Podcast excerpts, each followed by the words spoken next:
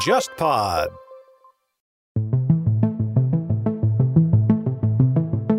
张之洞在《劝贤篇》里面，他的一个大致的意思就觉得去日本留学是第一选择。日本他明治维新很成功，有很多值得借鉴的西方的这种东西都在日本都能看到。但是呢，它的花费和成本要比你去西方要便宜得多，而且离中国又近。同时还有个因素，他说都用汉字，上手快。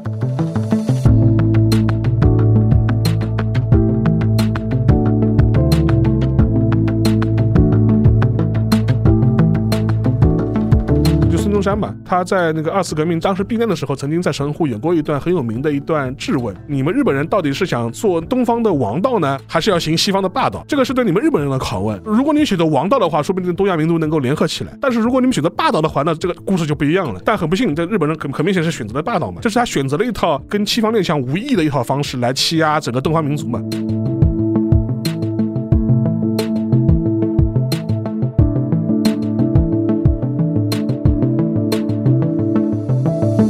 是黑户口，进成田机场站的话是会查你的那个身份证，他只能在成田机场站前一站下车。他站在月台上，通过那个车窗玻璃望着他女儿的后脑勺，然后那个叮铃铃铃铃铃响了之后，一关门，然后两个人一对视，哦，这眼泪就哗这样流啊！这看了之后，你就说那代人好苦。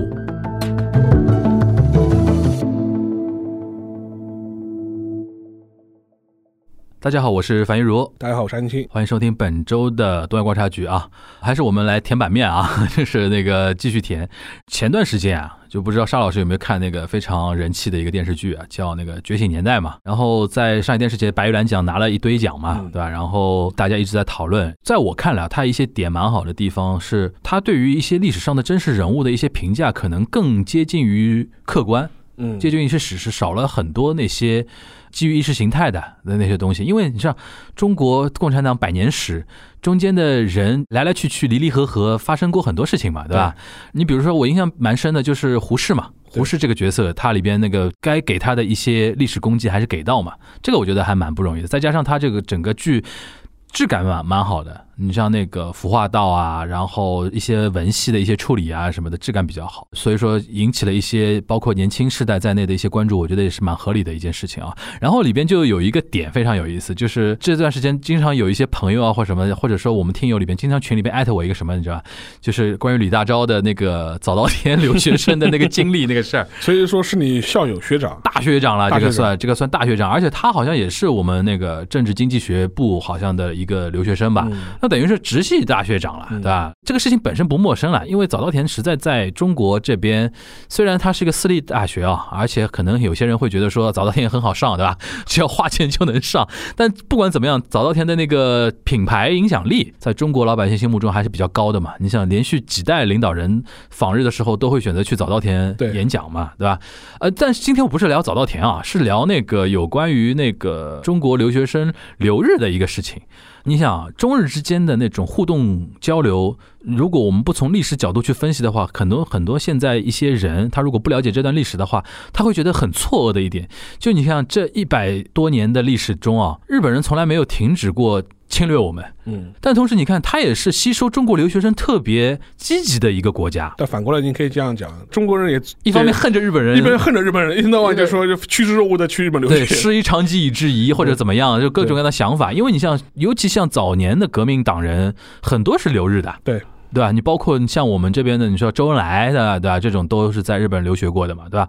所以说，我说，哎，我说赵老师，你既然就是修的是那个东亚近代这一块对吧？能不能我们从这个角度来聊一聊，就是中国留学日本史啊，留学日本，然后。如果光聊历史呢，好像也不够。我们聊一聊，可能近几代，就包括我在内，我是零六年去的嘛，对对吧？算两千年到两千一零年这一代，对。现在两千一零年到二零二零这又一代，跟我们那个时候又不一样，又不一样。然后你像刚刚恢复邦交的时候，七八十年代、八九十年代的留学生跟我们又不一样，对对吧？所以说，我觉得可以通过那个赴日留学生这个角度啊，几代人的一些区别，或者几代人的一些点，跟大家来做一个分享。但是也是基于我们自己的视角里边的啊。我们先聊那个历史这一块啊。啊，那个邵老师，你觉得为什么日本人那么积极的吸收中国留学生？不，其实应该反过来讲，应该为什么中国留学生那么喜欢去日本？哎，你说，最早的话，现在就是有据可查的，最早的赴日留学史是一八九六年，一八九六年正好是甲午海战。对啊，所以说就一八九六年意味着什么呢？意味着是甲午刚打完，刚打完马上就去了。虽然甲午战争就是说是被屈辱的，屈辱的被人打败了嘛，还还被割了台湾啊，什么这种。但是自从那个甲午战争之后，嗯，对于很多当时那个晚清的很多，无论是你是搞洋务运动的，还是还是搞革命的，嗯，可能都认识到一点，就日本的明治维新要比洋务运动要成功。那他为什么会成功？为什么可以短短几年的时间，能够从一个比较落后的一个边缘的国家，能发展成一个资本主义启蒙的这样一个国家，然后进而能够打败中国？所以说肯定是有很多值得学习或值得借鉴的地方嘛。所以在这个情况之下，最早的时候是一八九六年的时候，当时清廷就是向日本派遣了第一批那个公费留学生。当时是真的是有一种就是说突然觉得日本冲在我们前面了，我们要去看一看的一个意思。对对，是有这样的心态的意思。呃，是派了十三个人，然后这是等于是是开启了留日的那个肇始。然后之后呢，从中国各个省都开始各自派自己的官费的留学生到日本去。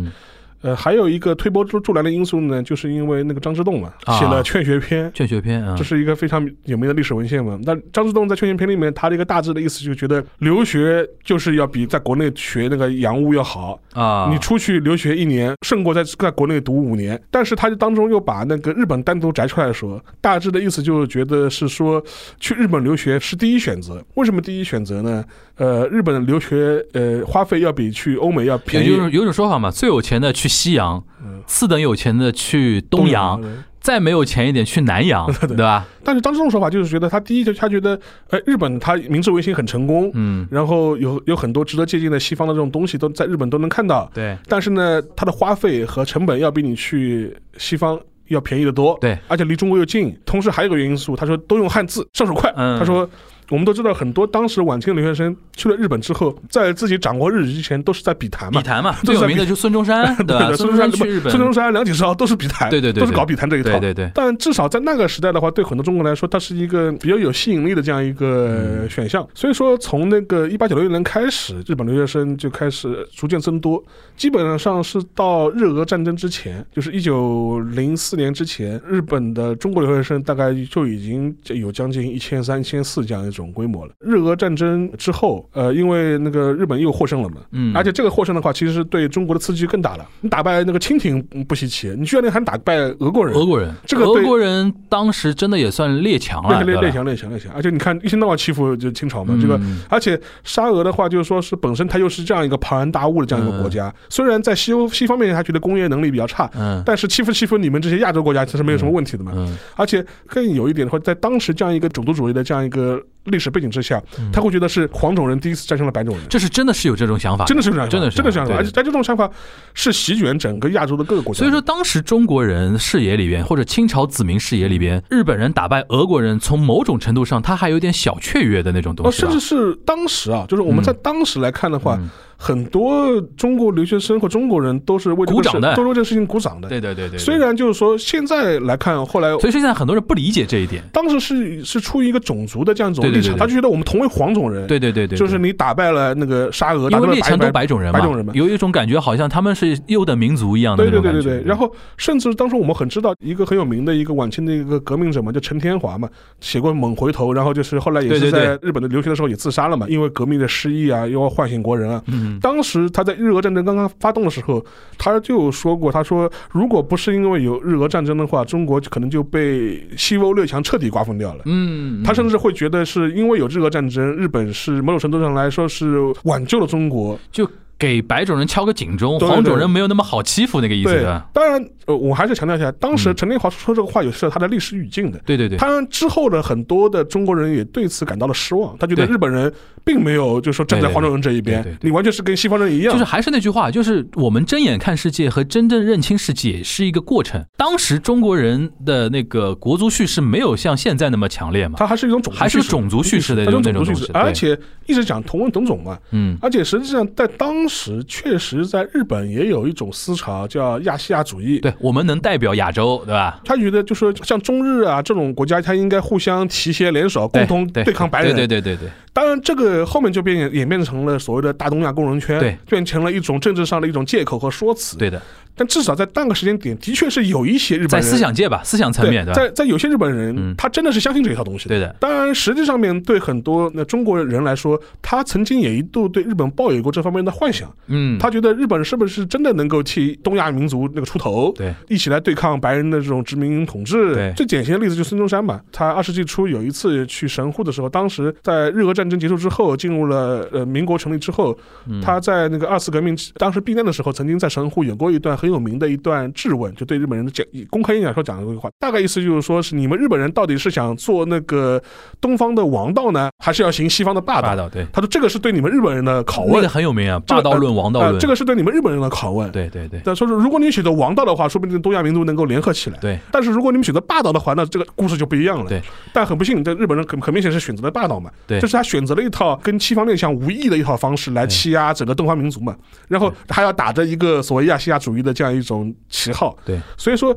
这是导致了中日关系啊，日本和东亚的关系啊，变成个歧途的一种一个分界线。但至少在二十世纪初的时候，那个点的时候，很多的。赴日留学的一帮中国留学生对此是有过一些幻想幻想的，嗯，包括李大钊嘛，基本上是到了清廷被推翻前夕，呃，一九零八年到一一九零九年这段时间的话，达到了最高峰，大概是官费的留学生在日本就有五六千人。如果现在东京的话，就是很多在东京留学生都是聚集在那个神保町这里附近。神保町啊，所以说卖旧书的地方，现在就 对对，当时是中国留学生聚集的地方，而这批中国留学生呢，就是很多又是通过在日本的留学接触了很多新的一些西方的一些思想，一些比如说我们。现在很多词汇不就是那个时候用过来的吗？被带进来的，而且当时甚至比如说最早的这些各个领域都有，从文史政治到理工啊、美术啊、音乐啊各个方面的领域的留学生都有。嗯，就甚至还有最早的女留学生，就是秋瑾嘛。秋瑾，秋瑾就是最明显，秋瑾最最有名了，就是东京女子实践学校嘛。就是就是她就是呃，你想想看，当时秋瑾真的是奇女子，但当时去日本留学的时候，留学的时候她已经三十岁了。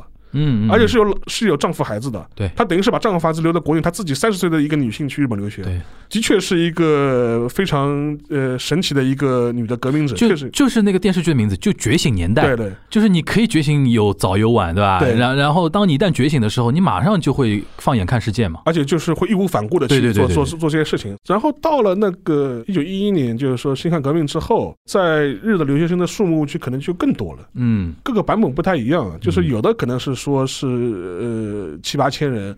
多的版本有将近两万人，但那种清廷倒台后去日本留学的人的心态是什么样的一种心态呢？就是我们要开始建设新的对国家的那种意思，对吧？就现还是回到那个清末明初啊，就民国初年，嗯，到底有多少留学生在日本？嗯，就少了嘛，可能有五六千统计的口径，多的上万，多多多到两万，两万啊，多到两万，那很大一批人了。但这个呢，我觉得可能是口径上有问题，五六千可能是以官费为主，官费为主，可能可能更多的是私费啊，或者是，而且还有当时一个问题是，当时除了。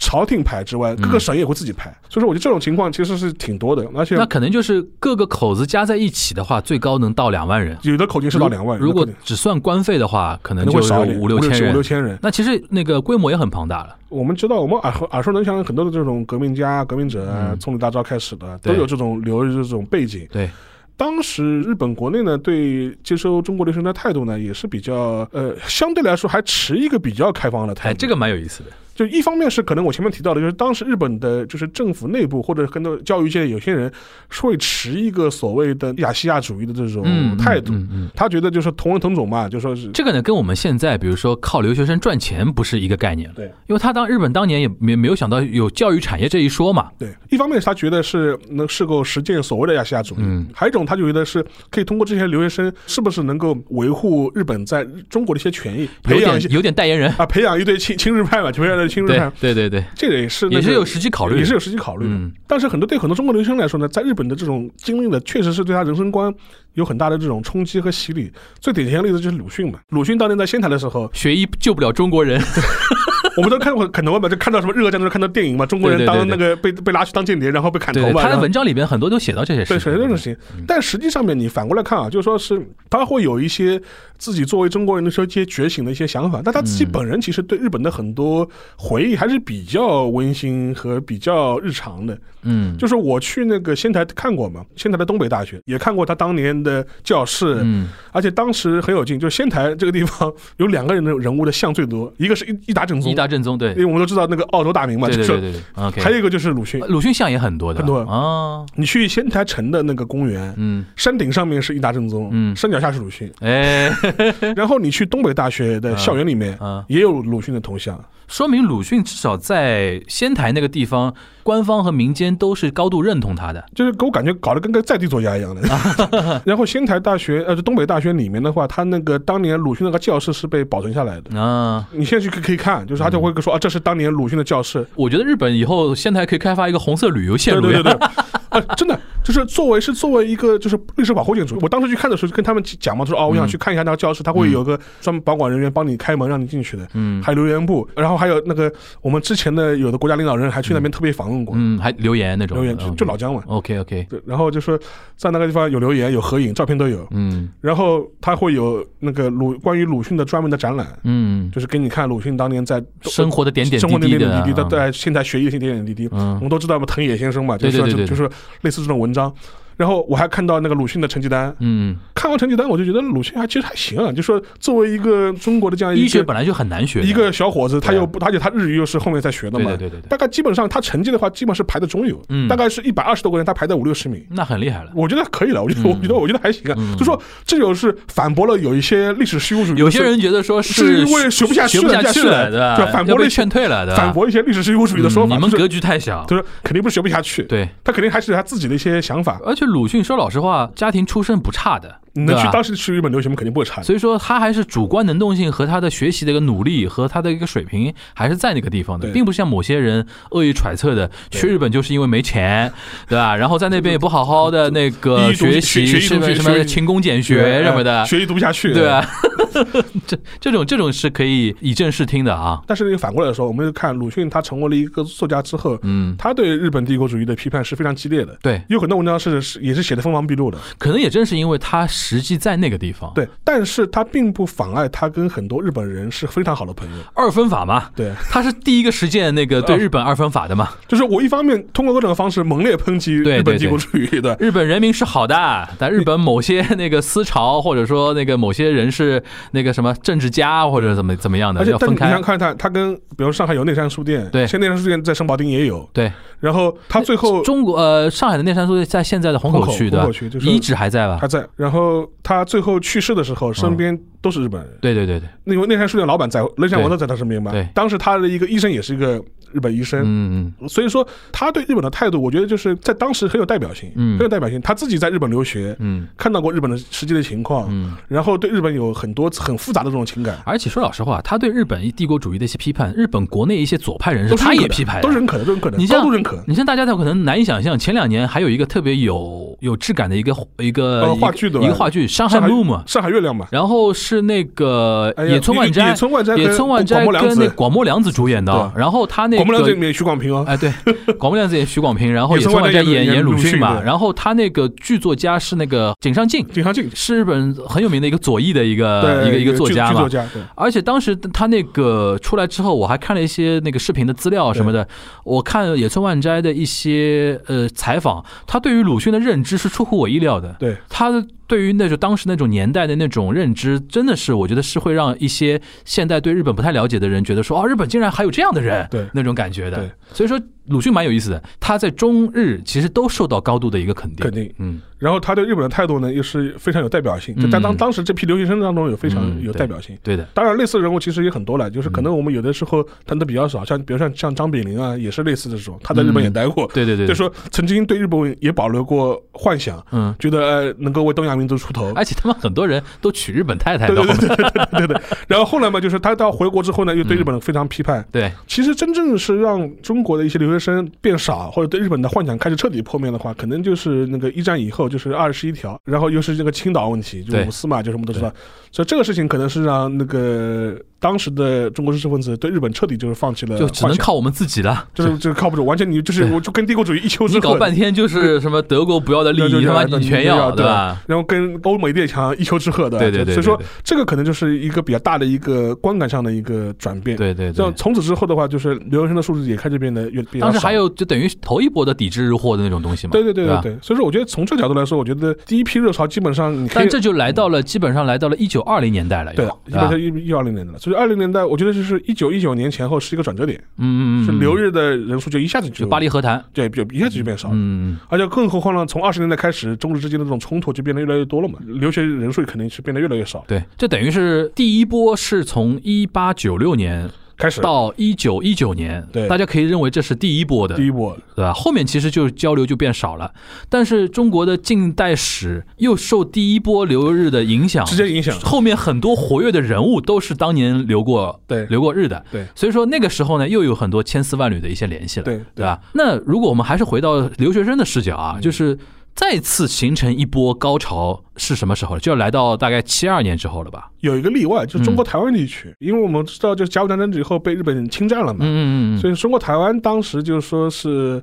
呃，从二十年代以后，就是有很多人是在日本读书的，嗯去日本读书的，而且很多人是进入了日本那个帝国大学的这种精英体系。但他那个性质又不太一样，性性性质跟，但是要提一提嘛，就是就比如说像像李登辉这种人，其实当年都是有这种眼里正南，严厉正南，就是都是有这种教育背景的，对对对都是都是有这种教育背景。你像现在，你如果大家如果去台湾玩啊，或者有台湾朋友啊，他如果不是外省背景，他是本省背景的话，基本上他的爷爷、太爷爷那一辈很多就是直接讲日语了。或者是日本教育系统里对对对对，留学过的但这个就是一个历史上的一个特殊性，因为他当时就被割让给过去了。对。日本人看台湾就是一个自己的一块地方嘛。然后有一个区别，就说是可能是从二三十年代以后，留学生不是那么多，但是有很多这种劳务输出的关系。但是去日本之后就，中华料理也是那个时候大量的输出到日本的。对，就是基本上是从二十年代开始向日本输出中华料理的，就是但是他不是留学生的身份了，就基本上是劳那力输出。个谁，王王贞治家族那种，或者说陈建明这样这这这种家家族这就这样的吧就？陈建明就是料理铁人。对对，料理铁人嘛。之前聊聊过了，就是日本那个棒球运动员嘛，王贞治他的父亲就是二十年代的时候到日本讨生活去的，浙江青田人嘛。所以说那个时候可能二十年青田人去年疫情期间又出名了，你知道吧？啊就是从从欧洲回来的一堆，就浙南地区的人好像就是一一村一村往外走的所以那个时代的话，就是说基本上他可能身份不是留学生，嗯。更多是这种劳力输出可能更多一点。那个其实就是没有一波所谓高潮了，就是一直陆陆续续、陆陆续续有在有在做这个东西。那我们还是回到那个留留学生这这个视角，嗯。如果纯说留学生又形成一个高潮的话，那就是恢复邦交之后了吧？对，从大陆来说的话，基本上是中日邦交正常化。台湾那个自从那个四九年我们这边建政之后，嗯。它还是维持以中华民国的一个名义跟那个日本还是有联系的嘛，对对对吧？对因为我们之前聊过田中角荣嘛，因为田中角荣就是大开大合嘛对，他力压自民党内的一些保守力量，对这些所谓保守力量就是承认中华民国，不承认中华人民共和国嘛，对对吧？然后他力压这些人，对然后主动的跟我们邦交正常化，对，邦交正常对吧，？那我们还是这么算的话，其实就是正常化了之后，对。开始等于是共和国年时代开始有一波交流了。所以说，这个留学史的话，可能要从七十年代末开始。这种可能就跟我们这一代人又有点关系了，就是我们的父父辈很多人就是是那个时候去的，那个那那个时候去的。尤其上海很蛮多的。蛮多的，而且嗯可能那一批的话，最早可能还是公费出公费派出去的。八十年代初的时候，八十年代初那个时候是真穷啊，那时候真穷，真穷。到日本去留学，基本上你靠私私费，没有人能够，没有人没有能够活不下来，活不下来。哎，这种你有没有听过一些长辈聊过当年在日本求学的一些故事啊什么的？因为你是学术学学术圈应该也有点这样的人吧？我甚至我认识的长辈里面就有那个八十年代初的时候到了日本去，嗯，有没有听过他们的一些一些小故事那种？就跟我们听到了很多留欧留美留的留学生差不多嘛，都能嗯怎么样苦哈哈的在日本就勤工俭学过生活嘛。那个时代的留学生有个特点，就是普遍去日本的时候年纪都比较大了。嗯很多人都是那个可能要将近三十岁的时候才去日本，或者三十多岁的时候才去日本，而且很多人是可能是我经历文革之后七八七九年开始读了个大学，然后开始去日本，这是这是一种情况。还有一种情况是，很多人去日本的时候是真的是抱着一种砸锅卖铁、不衣锦还乡不回来的这种心态去的。嗯就举个例子啊，可能在国内，比如说当时都是国企嘛，工厂里面觉得自己提干无望了，索性就是说是先救国了索性就是去去海外就是搏一把，嗯嗯这种心态的人其实蛮多的。嗯，尤其是八十年代、八八三、八四、八五是这个时间点，有路子的话，真的就想想办法。其实真的避免内卷的话，你真的要往外面走。学术这一块还真的不是可能是他的第一考虑，不是对，绝对不是第一考虑。因为前两天我参加了一个那个咪咕视频跟澎湃做的一个微博连线嘛，他让我聊那个东京奥运的一些话题。然后我们里边有一位嘉宾是他等于八十年代去到日本留学，现在是在大学里面做教授的嘛。然后他当时说一个说法就蛮有意思，他是说，因为我当时我聊到说日本现在年轻人跟三十年前就泡沫经济的时候年轻人相比的话。他自己都不愿意往外面走，就日本现在留学生的比例也比以前少吧？可能他们的那种低欲望啊，或者怎么样。然后就分享到这一点的时候，那个那个赵老师他就说，他说他们当年年轻的时候往外跑，就是就你刚才说，动尽一切脑筋往外跑嘛，对，就觉得一定要出去看一下那那那种感觉。但刚才沙老师也点到一个点，有的时候就国内还就是八十年代我们其实也很内卷的原因就是婴儿潮嘛，对。就五六十年代出生的那波人，到了八十年代，他要，而且甚甚至有一点，就是说，可能现在很多年轻人就。我也想不到当时状态啊！你回去问问你爸妈，问问你长辈啊，当时是什么情况？很多国企里面，嗯，很多就可能是中年五十多岁的时候，他提前退休，把位置留给自己的孩子。内退以后说这个位置就留给我孩子。他当时有个说法叫顶替，顶替。现在就想象不到，现在阶层固化呀，这才是真的，这这真的就阶层固化，就是龙生龙，凤生凤，老鼠的儿子会打洞。就是这个国企工厂，比方说他爸是做什么技工的，嗯，我先提前内退，把这个位置留给我儿子。对对对对对对，我舅舅顶替我外公嘛，对，就是那个他是算手套厂吧。啊，手套厂，他还算小技工，小技工都能这样啊，就是这才是当时的情况。就现在小孩是可能想不到，老师的孩子就能念好的学校，继续当老师，念师范，然后继续老师，然后这个位置还帮你留着的。对，现在很多人觉得说，啊，自己没什么机会啊什么的，但是你首先你回不去，第二个，而且那个时候啊，说老实话。也是针对某一些城市阶层里边才会有这种情况的，对农村里面不管你的嘛，对吧？所以说，在当时的很多呃有门路有可能要出去的，就基本上是想尽一切办法，就是说出去。其实当年去看那个中国合伙人嘛，你看那个当时。他当然是想想的是要千想千方百计去去美国嘛，嗯，你可以把它换一换。徐徐小平那帮徐小平，然后当年我记得还看过一部讲留学的呃留出国的一个片子，就是那个葛优演的大撒把，大撒把啊，大撒把，就是他也是要去美国嘛。但是呢，日本其实是一样的，日本其实是一样的。哎，当时就说是就流传很多这种乱七八糟的这种故事嘛，就比如说，哎呀，有一个去了日本的亲戚就回来送彩电啊，送送电器啊，然后回来就吹牛说，哎，这就是我在日本路上捡的，日本路上可以随便捡彩电，这是八十年代 就是在上海市民当中口耳相传的。故事是有可能是真的，是的。当时他泡沫嘛，就是家里更换东西比较快，然后满街然后扔扔垃圾嘛，对，省得处理的嘛，就是那种粗大粗大垃圾就旁边扔一扔。而且上海当但对当时中国人来说，不要说买彩电了，你买个什么 黑白电视机。即便我零六年去的时候啊，那个时候我身边还有留学生会去捡一些人家不要的那个家具。家具，但我是不能接受这个东西了。就八十年代甚至九十年代初的很正常。的，都是都是想哎，可以满街捡冰箱捡彩电。那。据你所知，当然我承认啊，就是很多去日本的人里边，很多是这样的一种，比如改变自己生活条件，或者说甚至改变整个家族的一个收入。因为比如说他在日本光打工的钱，可能就可以比在上海一个月工资就高很多很多那种嘛，对吧？那从学术角度上来讲的话，当时就是说，因为我知道，你像上海的宝钢，嗯，当时中国引进了很多日本的那个一个先进技术嘛，为我所用嘛，对对吧？这个条线的一些，比如说去日本学先进技术啊，学先进管理理念啊什么的，这种人应该也是有一定的比例吧？就国国家国家出钱啊什么的，有这个可能比例相对小一点。相对小，而且像宝钢这种的话，其实更多是日本技术人员直接过来进，走出去引进来那种。因为当时中日正好是蜜月期嘛，就很多日本当时很多老一辈的一批人对华感情呢也比较有意思。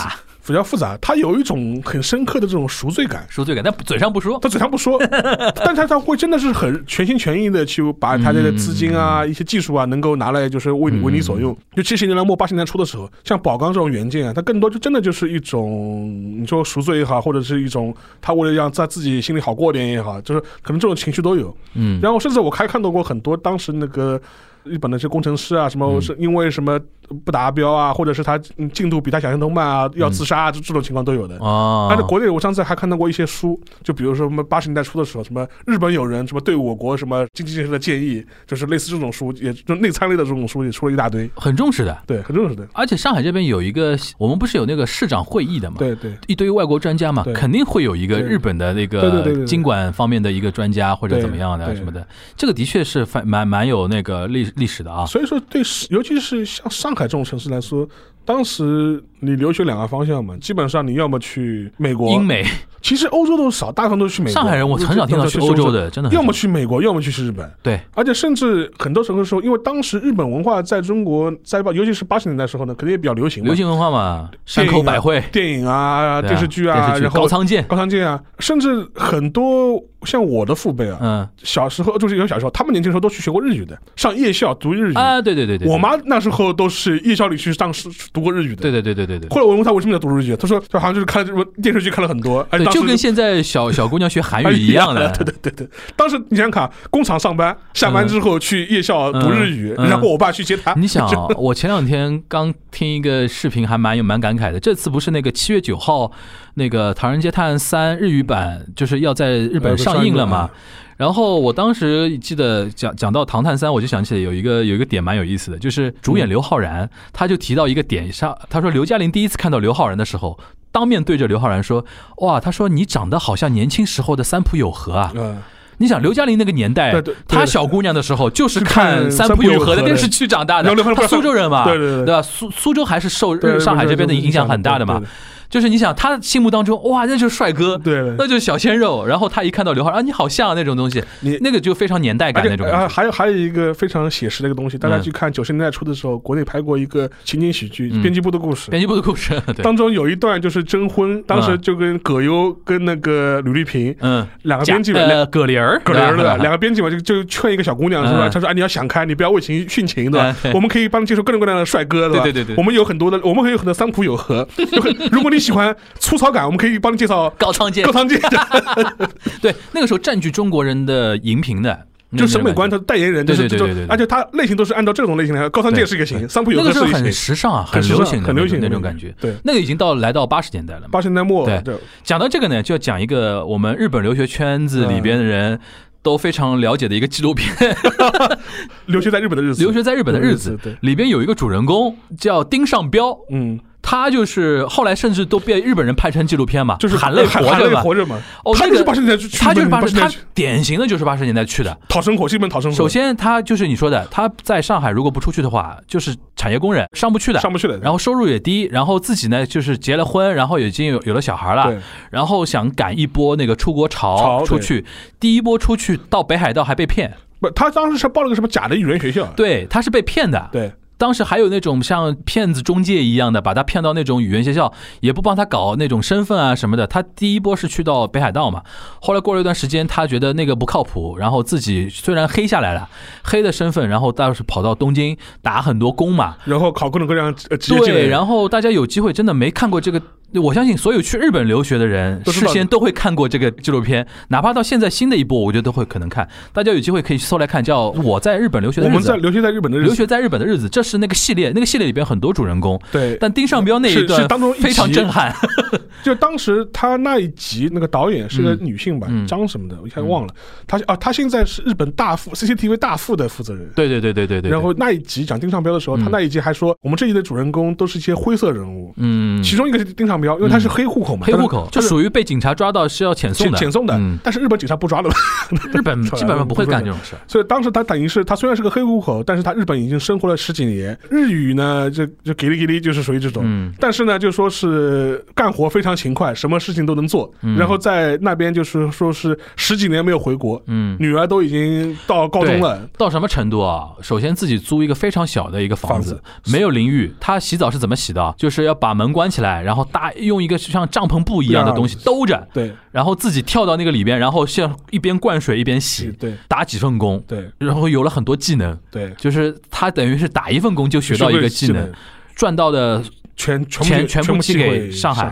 他有一个女儿，女儿是是学霸嘛，就为了支援女儿的学习嘛，说说让他让他女儿去将来去美国学医。对，你想现代的中国人，我觉得都不能理解那种那种价值观了，就是。他到什么程度？就是他老婆甚至都怀疑他在日本是不是有个家。但是你看纪录片里边，他就是埋头苦干。对，天天学这个学那个，打这个工打那个工。然后最感人的还是什么？就是看了那部片子之后啊，你会对成田机场前面那一站的地铁的那个 铃有有有 PTSD 的，就是他先是他的女儿要去美国留学之前，路过成田，他是应该是达美吧那种，对对对飞一下成田田，在东京待一天好像，对然后再飞美国嘛。对，待一天，他见到他爸其实嗯从来没见过的，我觉得没没印象了，没印象了，没印象了。但是知道这是他爸爸。对然后两个人非常尴尬的过了一天晚上，对然后第二天送他女儿去的时候，因为他是黑户口，进成田机场站的话是会查你的那个米本消灭手对身份证，身份证的对，他没法进，他只能在成田机场站前一站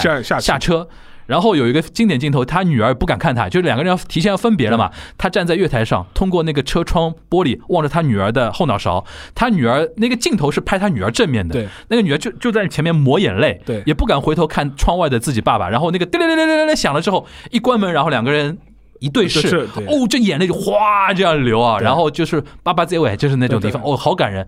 然后这一波过去之后，他老婆去探他女儿亲的时候，同样的航班，对，同样的情景，然后这两个人真的是就是人性的那种东西啊！你想，就为了十几年没没见了，没十几年没见，然后也不知道两个人晚上聊什么，就看着互相笑，对吧？然后带他带他，就可他他老婆待的时间还久一点，带他去玩东京啊什么的，然后又是送他老婆去去美国的一模一样的场景，就是那一站又这样下来，呃，就看了之后你就觉得说那代人好苦，我就觉得现在的小孩可能无法理解，无法理解你去干嘛啊，？你去干嘛？就说你十几年这跟但是着家，当时中国很很多多都是这样，人是这样真的很多都是这样。很多人是这样的，是是不是念书，就是改变自己的命运对。但是我不跟大家 follow 一下，就是纪录片只拍到这这边，然后日本富士电视台又拍，看到那个段之后，日本人都哭啊，都感动。他说中国人就有那种草根的那种顽强的精坚韧坚韧啊，坚韧。我们是不是坚韧为国了？坚韧为，家对啊坚韧为小家。然后富士电视台立项去拍了这么一个纪录片，然后也用了里边很多素材叫《含泪活着》嘛。我记得在日本当时都公映过，很多人看了都很感动嘛，很哭的嘛。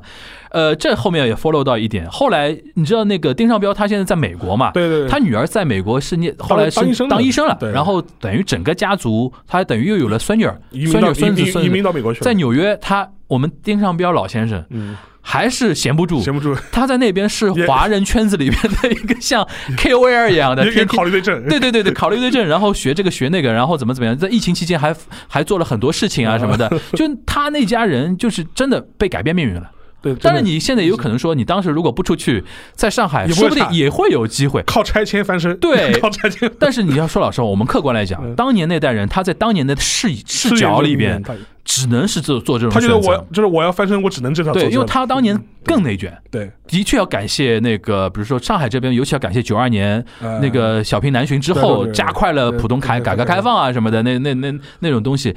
现在你去回去看那种人间悲喜，我经常会在想啊，就是如果。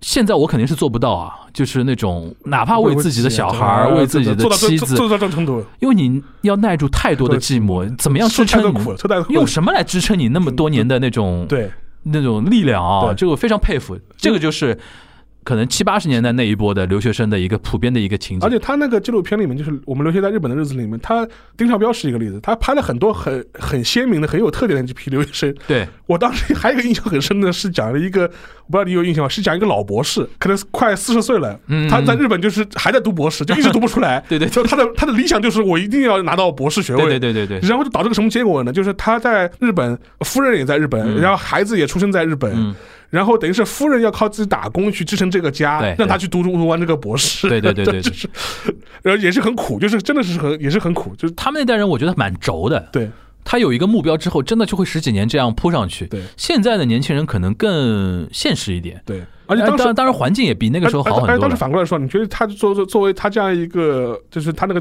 故事里面，他那个夫人也真的就是默默的，就是支撑他对对这样子走下去，在对日本。对对对对，这这是一个例子，我还记得还有一个例子是讲一个小留学生，小留学生嗯去日本做交流，他父母可能在日本工作，然后去了一个北京的一个小小姑娘嘛，然后去日本在在那边读书，就是跟学学学跟小学里面跟同学之间那种交往，对，就是刚刚学会一点日语，然后又要换地方，又要换地方，然后那那那那对类似。还有一个例子是一个北京的一个哥们儿，嗯。嗯，好像真的能找到钱，还在庆应。是吧？庆应是读那个 NBA 的，在当时 NBA 很少的，对。那就你刚刚是九十年代，科很少的，九十年代读 NBA 啊，中国人啊，嗯。那当时拍他这个整个过程，他很苦很穷，嗯。借了很多钱去日本读商科，就说一定要读出来。嗯，在当时的环境是什么呢？他的同学全部都是大手企业派过去，公费派过去对对对读的，日本人也不会自费去读商科的呀对对对，对对都是这种公司企业派你去因为读的。NBA 很贵的，然后他只有一套西服，嗯，每天只能把这套西服打理的很很笔挺去上这课，因为他周围学生全部是西装笔挺的嘛，然后就很苦。然后最后什么博士打论文的时候，自己被房东赶出来，拖了个箱子在东京街头，嗯就说是游荡。最后好不容易是什么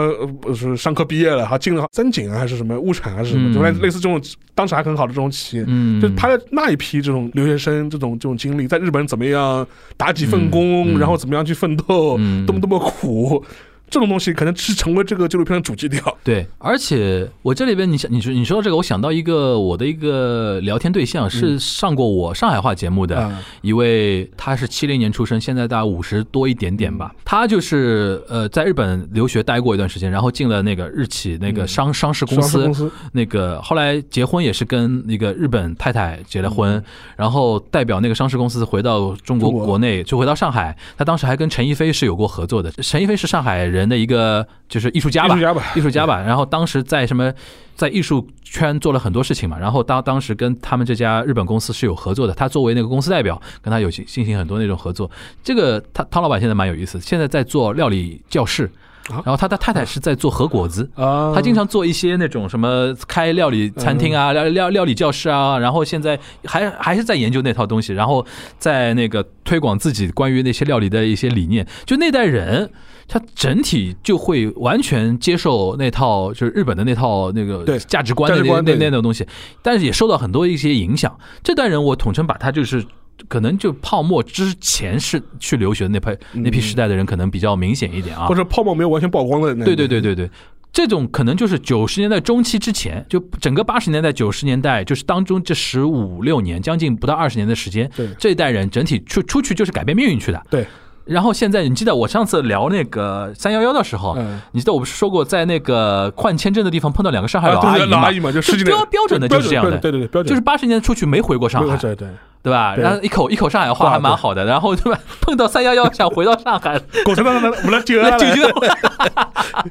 反正这代人已经是过去了，后面那一代呢，留学生呢，就可能那种要学到一些东西，对自费去，比如说，因为日企在那个年代还是有点光环的嘛，对对吧？这是一一波，对我可能勉强能算在那一波的尾巴，因为我零六年去的，很很尾很尾巴了，对吧？已经算很尾巴了。了，我在我之后，就是首先妈家庭条件也很好了，对吧？然后就开始兴趣项，很多是学什么美艺术啊美发美容，你知道吧？艺术艺术很多的，设计动漫，因为它游戏跟那个动漫行业很很火嘛，对很多这种人就开始出现了。对然后呢，到了就是我们这代人，就我还看到过一些就极度想改变自己状态的留学生的，因为像当时我们那个语言学校嘛，有一些上海来的可能还好一点，家庭背景还稍微有点钱对，有一些比较小地方来的话，他真的没钱，就是一天打三份工，对然后上语言学校就是打瞌睡。对因为对他来说赚钱是很重要的嘛，对吧？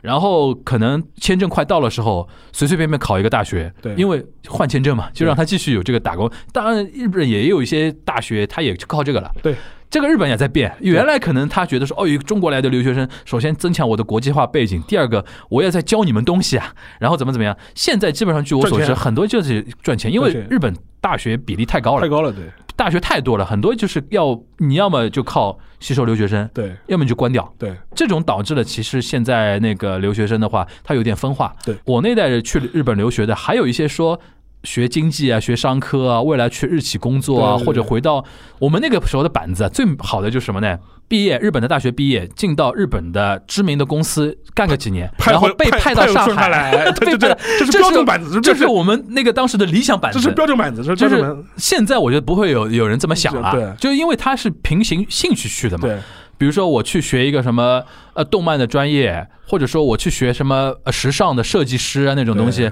我将来目标是要进那个金阿尼的，对对对对对对，哎或者说我就直接在那个日本创业了。对或者说，我就有一个跨中日的一个创业的一个背景的一个东西。我现在我身边就有同样的一个同学，他跟我不是一个一个专业的，是我们打球认识的。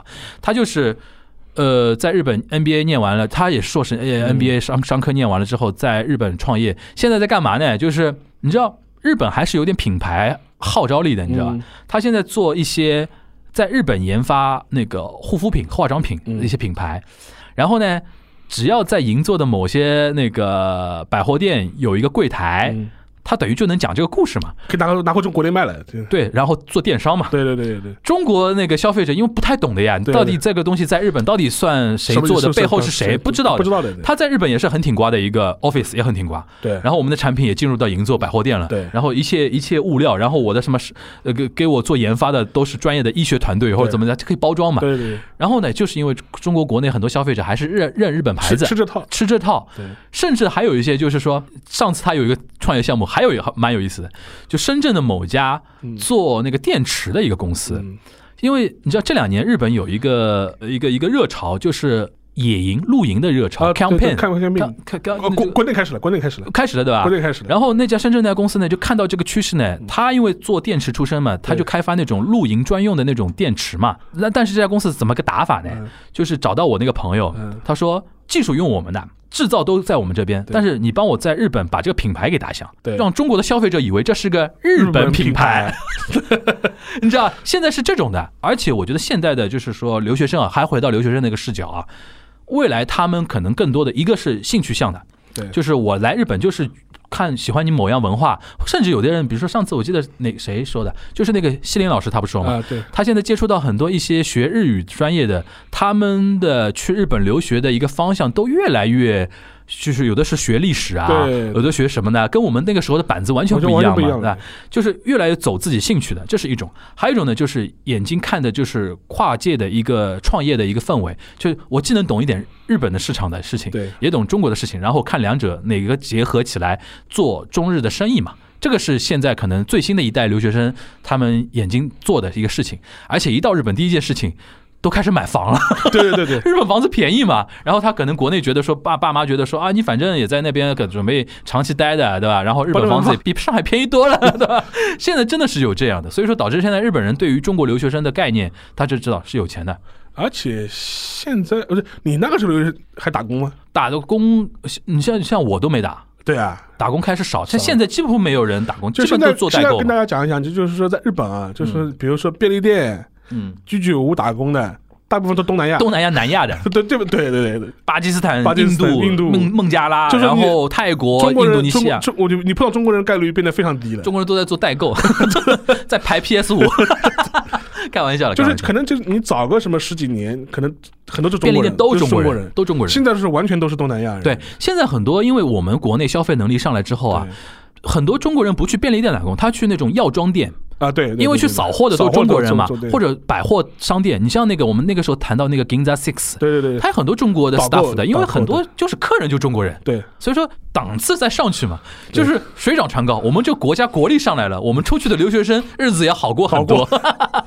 所以说现在可能现在的，我觉得，比如说这个这个时间点去日本留学的一些留学生，我觉得确实很难理解，就是八十年代的人嗯真的不能理解，像丁尚彪那种人，他到底在干嘛？他会觉得说，我人生二十年就这样荒废掉了，那种他他会有这种感觉。对对对。但实在我们又不能跳脱开历史局限来谈一代人了，对对吧？这是我们父辈的历史，对对对对吧？行，那我们今天这一期啊，就是说一个非常小的一个切入的一个点，从那个哇，我们横跨清朝，从清朝开始到现在啊，这整整一百年，我们也是经历了一个觉醒年代哈。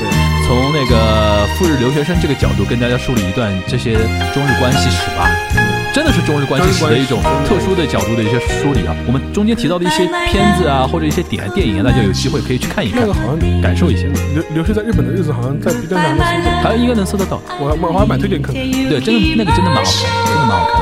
好吧，那我们希望说下次有机会的话，我们再看看这种小的那种切入点，给大家聊一个小的切入点，但是聊一个大历史的这种角度还蛮新颖的啊。好，那我们大家下周的东阳观察局再见，大家拜拜。拜。Goodbye my love もう一度抱いて Goodbye my love 私の涙を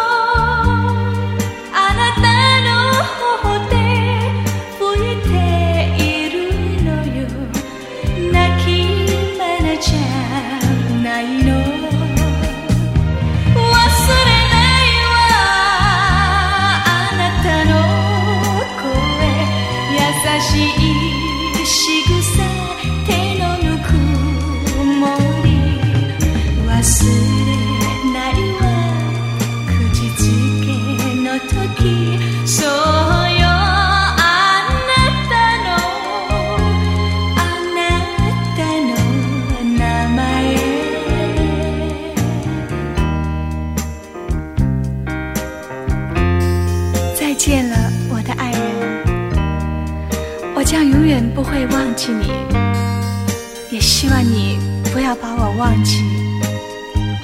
也许我们将来还会有见面的一天，不是吗？Goodbye, my